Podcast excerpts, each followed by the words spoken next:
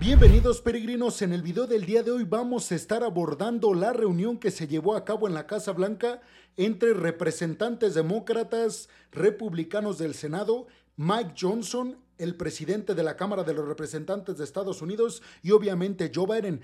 ¿Cuál fue el objetivo de la reunión? Está muy claro, seguramente ustedes ya lo intuyen, descifrar qué va a pasar con la ayuda a Ucrania precisamente preparé un video en donde habla eh, Mitch McConnell, no, perdón, eh, Chuck Schumer, que es el líder de la mayoría de la Cámara de los Senadores. Es decir, eh, Chuck Schumer es el representante, líder de los republicanos en la Cámara de los Senadores.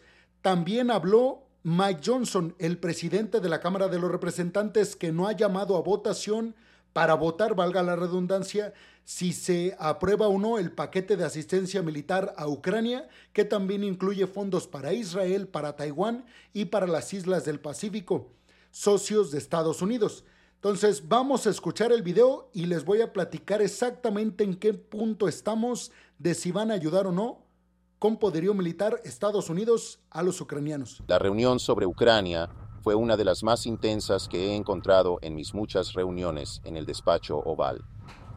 Los cinco de nosotros, el presidente, el vicepresidente, el líder McConnell, el líder Jeffries y yo, dejamos muy claro cuán vital era esto para los Estados Unidos. Esto era muy, muy importante. Y que no podíamos permitirnos esperar un mes, dos meses o tres meses, porque con toda probabilidad perderíamos la guerra la OTAN estaría fracturada en el mejor de los casos. Los aliados se alejarían de Estados Unidos. Y los líderes más audaces, los autócratas más audaces del mundo, los Putin, los Xi, los presidentes de Corea del Norte e Irán, se envalentonarían pensando que Estados Unidos era este país blando, gordo y perdido que aprovecharía. Y entonces dijimos al presidente de la Cámara, hazlo. Le dije que este es uno de los momentos en los que la historia te mira por encima del hombro. Y si no haces lo correcto, sin importar la política inmediata, te arrepentirás. Está en sus manos. Le dijimos cuán importante era. Fue apasionado. Hablé de mi viaje a Ucrania, donde conocía soldados que tenían artillería rusa en el rango de sus drones, pero no tenían munición para disparar. Hablamos de cuatro brigadas que están listas para salir, ucranianas, sin armas y lo grave que era la falta de armas. Y fue el consenso en esa sala. Zelensky en Ucrania perderá la guerra si no conseguimos las armas y no las conseguimos rápidamente.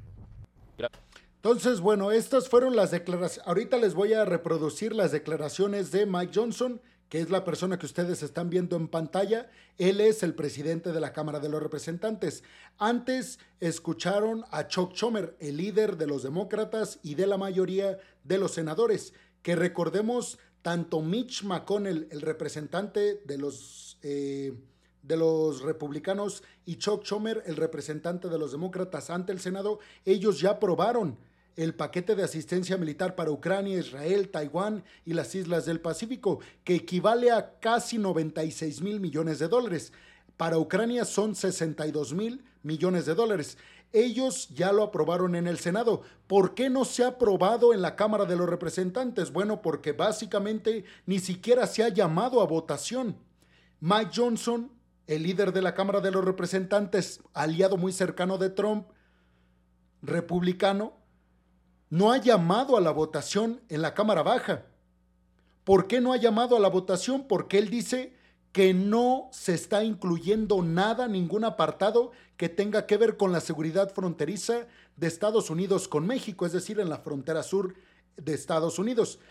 Quiero que ahorita voy a, voy a, ahondar más en las declaraciones de Chuck Schumer que acabamos de escuchar, pero quiero que comparen las declaraciones de uno y de otro, porque uno, que es Mike Johnson, se centra en la migración, mientras que el otro se centra en ayudar militarmente a Ucrania. Entonces, a ver, Chuck Schumer, el líder de la eh, Cámara el líder de la mayoría de los demócratas en la Cámara de los Senadores, dice, a ver, eh, si perdemos en Ucrania, refiriéndose pues a Ucrania y a todos los aliados occidentales que están apoyando de alguna u otra forma con poderío militar, ayuda económica, ayuda humanitaria a Ucrania, dice, si perdemos, vamos a perder, refiriéndose a Estados Unidos, nuestro prestigio como potencia global, nuestro prestigio como alguien que influye en el mundo,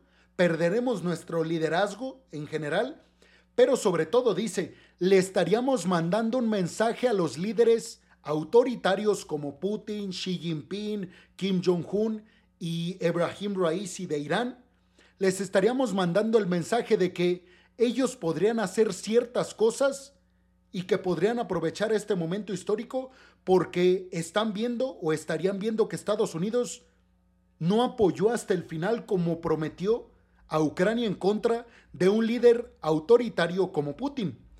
Ya hemos hablado en repetidas ocasiones que en general el discurso de la OTAN es, si no apoyamos a Ucrania en contra de Putin, lo que va a seguir es una invasión de Xi Jinping y de China a Taiwán. Precisamente porque China va a ver la debilidad de Occidente en la falta de unidad para con un territorio o un país que está siendo invadido, en este caso Ucrania, y en el caso hipotético de Taiwán si China decide invadir a la isla. Después Schomer habla de la visita que realizó a Ucrania, en donde se reunió con Zelensky. Él visitó Ucrania hace algunos días junto a una comitiva de eh, representantes de alto nivel de la Cámara de los Senadores y de la Cámara de los Representantes del Partido Demócrata. Él dice que cuando visitó Ucrania pudo ver que hay brigadas listas, que hay cuatro brigadas de militares ucranianos listos para ir a combatir al frente, pero que no van, pues porque no tienen municiones para combatir. No irían a prácticamente nada. Entonces dice, a ver, Ucrania perdería sin nuestro apoyo y en estos momentos ya hay disponibles tropas, pero no están equipadas con poderío militar. Y es que, a ver, peregrinos, aunque se aprobara esto, digamos, la próxima semana, aún tendrían que pasar varias semanas para que el apoyo militar estadounidense llegara a Kiev y después llegar a las líneas del frente, a las tropas que están ahí en el frente, en Kupiansk, cerca de Kharkov, etcétera, etcétera, cerca de Bakhmut. Entonces, estamos viendo que sí, lo que se está poniendo en riesgo es precisamente el liderazgo de Estados Unidos y obviamente eh, pues el orden mundial que tenemos en estos momentos. Ahora bien, esta reunión pues fue obviamente en la Casa Blanca con el objetivo de convencer a Mike Johnson de que llame a votación en la Cámara Baja, en la Cámara de los Representantes, algo que hasta estos momentos en los cuales les estoy grabando esto no ha ocurrido. Ahora vamos a escuchar las declaraciones de eh, Mike Johnson. Quiero que escuchen las diferencias, repito, eh, Chuck Schumer habla del tema Ucrania, de, de, la hegemonía estadounidense, del liderazgo, y vean hacia dónde se va el discurso de Mike Johnson. Por otro lado, completamente distinto. Es más, Mike Johnson ni siquiera menciona Ucrania. No menciona Ucrania en ninguna de sus palabras. Escuche. Gracias. Gracias a todos por quedarse. Tuvimos un par de reuniones ahí. Fue franco y honesto. Creo que necesitamos conversaciones más francas y honestas en el Capitolio, así que me alegró participar en esto, lo hicimos como grupo y luego tuve una reunión individual por un ratito con el presidente, solo él y yo en la oficina oval. Permítanme decir esto, cuando me presenté hoy, mi objetivo era expresar lo que creo es la verdad obvia, y es que debemos atender las necesidades de Estados Unidos primero. Cuando hablas de las necesidades de Estados Unidos, tienes que hablar primero de nuestra frontera abierta. He estado, creo, en unos veinte y tantos estados en las últimas semanas, visitando el país, presentándome en eventos con mis colegas, y estamos escuchando al pueblo estadounidense de todos los partidos y todas las convicciones en todas las ciudades y todos los estados, quienes sienten esto profundamente.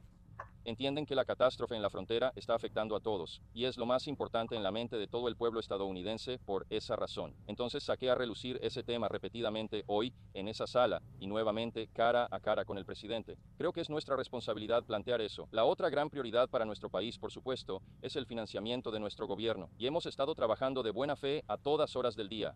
todos los días, durante meses y semanas, y durante los últimos días, literalmente a todas horas del día, para hacer ese trabajo. Somos muy optimistas. Espero que los otros líderes hayan venido aquí y les hayan dicho lo mismo. Creemos que podemos llegar a un acuerdo sobre estos temas y evitar un cierre del gobierno, y esa es nuestra primera responsabilidad. También escucharon, estoy seguro, que hubo una discusión sobre el paquete de gastos suplementarios, y fui muy claro con el presidente y todos los presentes en la sala que la Cámara de Representantes está buscando e investigando todas las opciones al respecto y que abordaremos eso de manera oportuna. Pero, de nuevo, la primera prioridad del país es nuestra frontera y asegurarnos de que sea segura. Creo que el presidente puede tomar la autoridad ejecutiva ahora mismo para cambiar eso. Y se lo dije de nuevo hoy en persona, como le he dicho muchas veces públicamente y en privado durante las últimas semanas. Es hora de actuar, es una catástrofe y debe parar. Y vamos a conseguir que el gobierno financie y vamos a seguir trabajando en eso. Así que pronto tendremos más para ustedes.